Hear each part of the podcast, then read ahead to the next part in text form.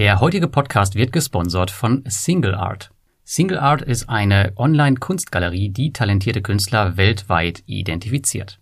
Sie sorgen dafür, dass der Künstler in seinem Land und möglicherweise auch im Ausland Anerkennung findet.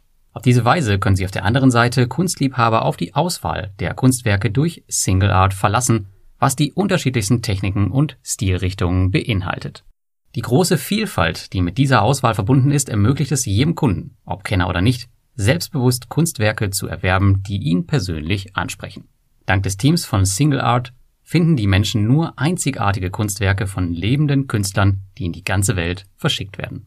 Single Art ist dabei international aufgestellt und hat Kunstberater, die ganze 26 Sprachen sprechen. Sie helfen Kunstliebhabern bei der Auswahl von Künstlern und Kunstwerken.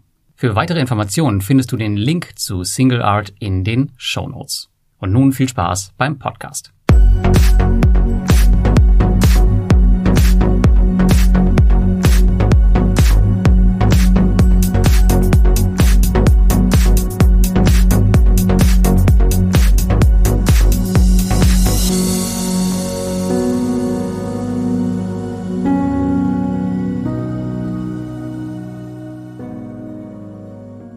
Willkommen zum zweiten Teil meiner Russlandreise hier auf der Tonspur.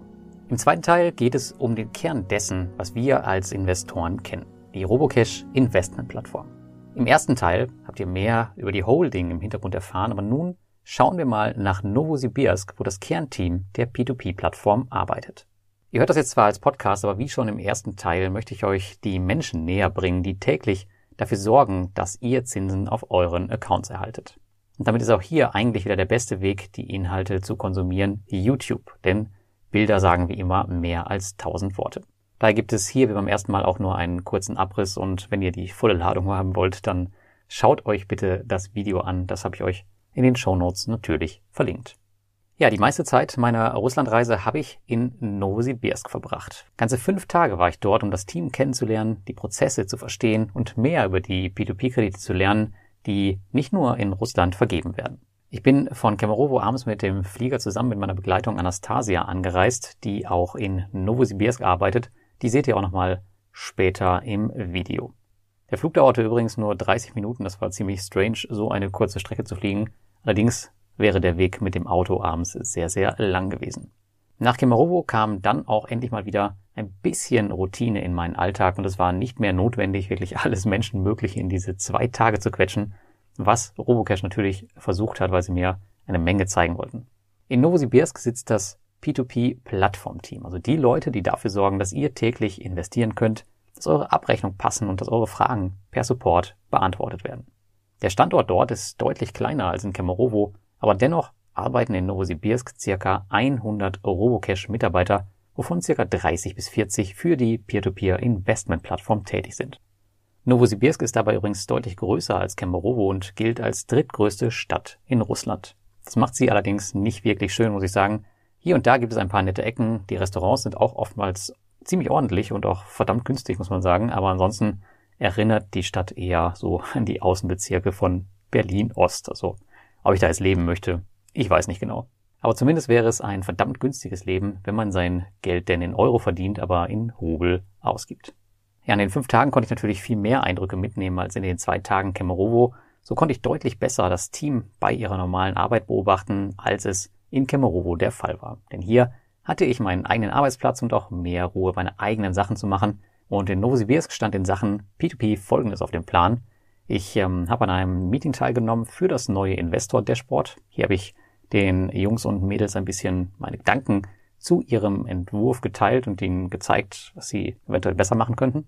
Dann gab es ein Interview mit drei Damen, mit Anna Anastasia, das sind beides Support-Spezialistinnen, und mit Najeshta, sie ist Product Owner und von Beginn an bei der Plattform dabei.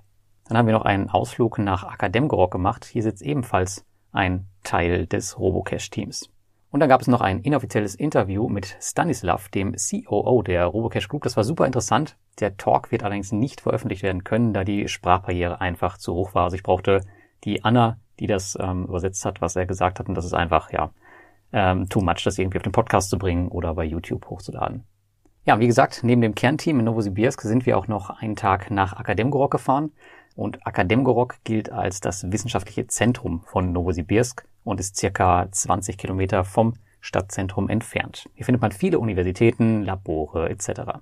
Mit Novosibirsk selbst hat dieser Teil wenig zu tun, denn er liegt mehr oder weniger mitten in der Natur, also ist wirklich schön, da muss man sagen. Es hat mich ein bisschen an Jomala in Lettland erinnert, falls ihr dort schon mal wart. Da es hier beispielsweise auch diese typischen alten Holzbauten gab, die man auch in Jomala findet. Lediglich das Meer und die Prunkdatschers, die fehlten natürlich im Vergleich. Aber gut, man kann nicht alles haben. Das Team aus Akademgorok ist in den Bereichen Marketing, Kommunikation mit ausländischen Kreditgebern, aber auch Investor Relations tätig.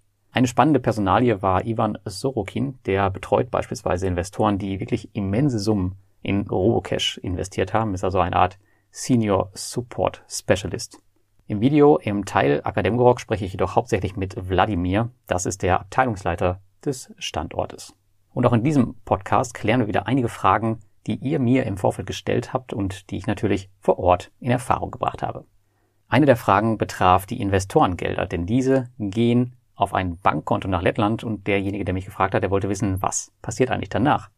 Diese Frage zielte also auf die interne Kontenstruktur der Robocash-Plattform ab. Und von dem lettischen Bankkonto bei der Blue Orange Bank werden die Gelder auf die Konten der Kreditgeber in den verschiedenen Ländern überwiesen, in denen die Kredite dann letztendlich auch vergeben werden. Und zwar ganz genau in der Höhe, in der die Kunden in diese Kredite investieren. Bis tatsächlich investiert wird, bleibt das Geld jedoch auf dem lettischen Konto und unterliegt somit auch der dortigen Einlagensicherung. Eine andere Frage war, wie denn die Schätzung von Robocash für das nächste Jahr aussehen. Und hier hat erst vor kurzem die Gruppe eine Präsentation veröffentlicht, die habe ich euch mal im Blogartikel verlinkt, wo über die Performance und die Pläne der nächsten Jahre gesprochen wurde. Es gibt hier also nicht allzu viel von meiner Seite aus zu beantworten, denn diese Präsentation, die sagt wirklich auch schon mehr als tausend Worte, wo es in den nächsten Jahren hingehen soll. Und wenn diese Schätzungen, die dort angegeben werden, wirklich zutreffen, dann muss sich die Konkurrenz wohl mal richtig warm anziehen. So sollen die Einnahmen mal locker auf fast 600 Millionen Euro im Jahr 2023 steigen. Das ist etwa viermal so viel, wie im Jahresabschluss 2020 auditiert ausgewiesen wurde. Durch meinen Vorortbesuch weiß ich, dass man halt wirklich stark darauf setzt, dass man das Geschäftsmodell der Gruppe, was in Russland gut funktioniert mit Seimer, auf weitere Kreditländer ausweiten und dort dann massiv skalieren und Marktanteile gewinnen kann. Ich habe schon in einigen Foren die Meinung gesehen, dass äh, viele der Robocash Group das nicht zutrauen, aber ich wäre mir da nicht so sicher. Also ich will auch nicht sagen, das packen die, aber ich würde auch vorsichtig sein zu sagen, das ist viel zu optimistisch. Warten wir mal ab. Dann wurde gefragt, wie hoch der Anteil der Finanzierung der Gruppe durch die Robocash P2P-Investoren ist. Denn viele Investoren machen sich immer Sorgen, dass man zu abhängig von der Finanzierung durch Privatinvestoren ist und dass diese Sorge durchaus berechtigten Hintergrund hat, zeigte zuletzt der Shutdown-Crash. Fast alle P2P-Plattformen hatten zu dem Zeitpunkt mit massiven Geldabflüssen zu kämpfen, einige mehr, einige weniger und einige, wie wir wissen, hat es auch komplett zerlegt. Robocash stand hier jedoch zu keinem Zeitpunkt in der Kritik, was an ihrer recht konservativen Planung liegt, wie ich jetzt nun vor Ort erfahren habe. Denn lediglich 10 bis 15 Prozent des gesamten Volumens wird derzeit durch die Privatinvestoren finanziert, die auf Robocash angemeldet sind. Das kann und wird vermutlich auch in der Zukunft mehr werden. Es existiert jedoch eine interne Grenze von 40 Prozent. Mehr kann und wird also niemals über die Plattform laufen. Ansonsten macht man sich zu sehr abhängig von einer Geldquelle und diese ist, wie wir alle wissen, mehr als zittrig wenn es mal wieder so richtig knallt. Ja, es gibt für den Beitrag in Novosibirsk einmal drei Videos. Und zwar einmal eine Office-Tour, die ich mit der Anna und Anastasia gemacht habe. Dann gibt es mit mir ein Interview, und zwar was Robocash mit mir gemacht hat. Das war auch ziemlich cool. Da durfte mir jeder Mitarbeiter eine Frage stellen und ich musste dann aus einem, aus ein paar Papierschnipseln halt auswählen, welche Frage ich beantworten wollte. War ein ganz, ganz cooles Format, was sie sich da haben einfallen lassen. Und dann gibt es noch ein paar Interview-Highlights aus Novosibirsk, wo ich auch mit einigen verantwortlichen Personen gesprochen habe. Heute, wo der Podcast online geht, ist die Office-Tour online und auch das Interview mit mir. Die Interview-Highlights, die muss ich noch schneiden, die kommen wahrscheinlich in der nächsten Woche. Ja, als kleines Fazit zu Novosibirsk. Hier ging es deutlich gemütlicher zu als in Kemerovo. Dort war man mehr darauf bedacht, mir das Unternehmen und dessen Erfolge zu zeigen, was auch völlig in Ordnung ist. Also sie können wirklich stolz auf das sein, was sie da aufgebaut haben. Und in Novosibirsk, da konnte ich mehr in den Alltag eintauchen. Ich konnte sehen, wie man dort arbeitet und untereinander agiert, was immer super spannend zu sehen ist und was ja auch die Essenz dieses Projektes mit diesen längeren Besuchen bei den Plattformen eigentlich ausmacht. Ich habe hier ein extrem sympathisches Team kennengelernt, dem ich persönlich mein Geld gerne anvertraue. Du das natürlich machst, das bleibt dir überlassen.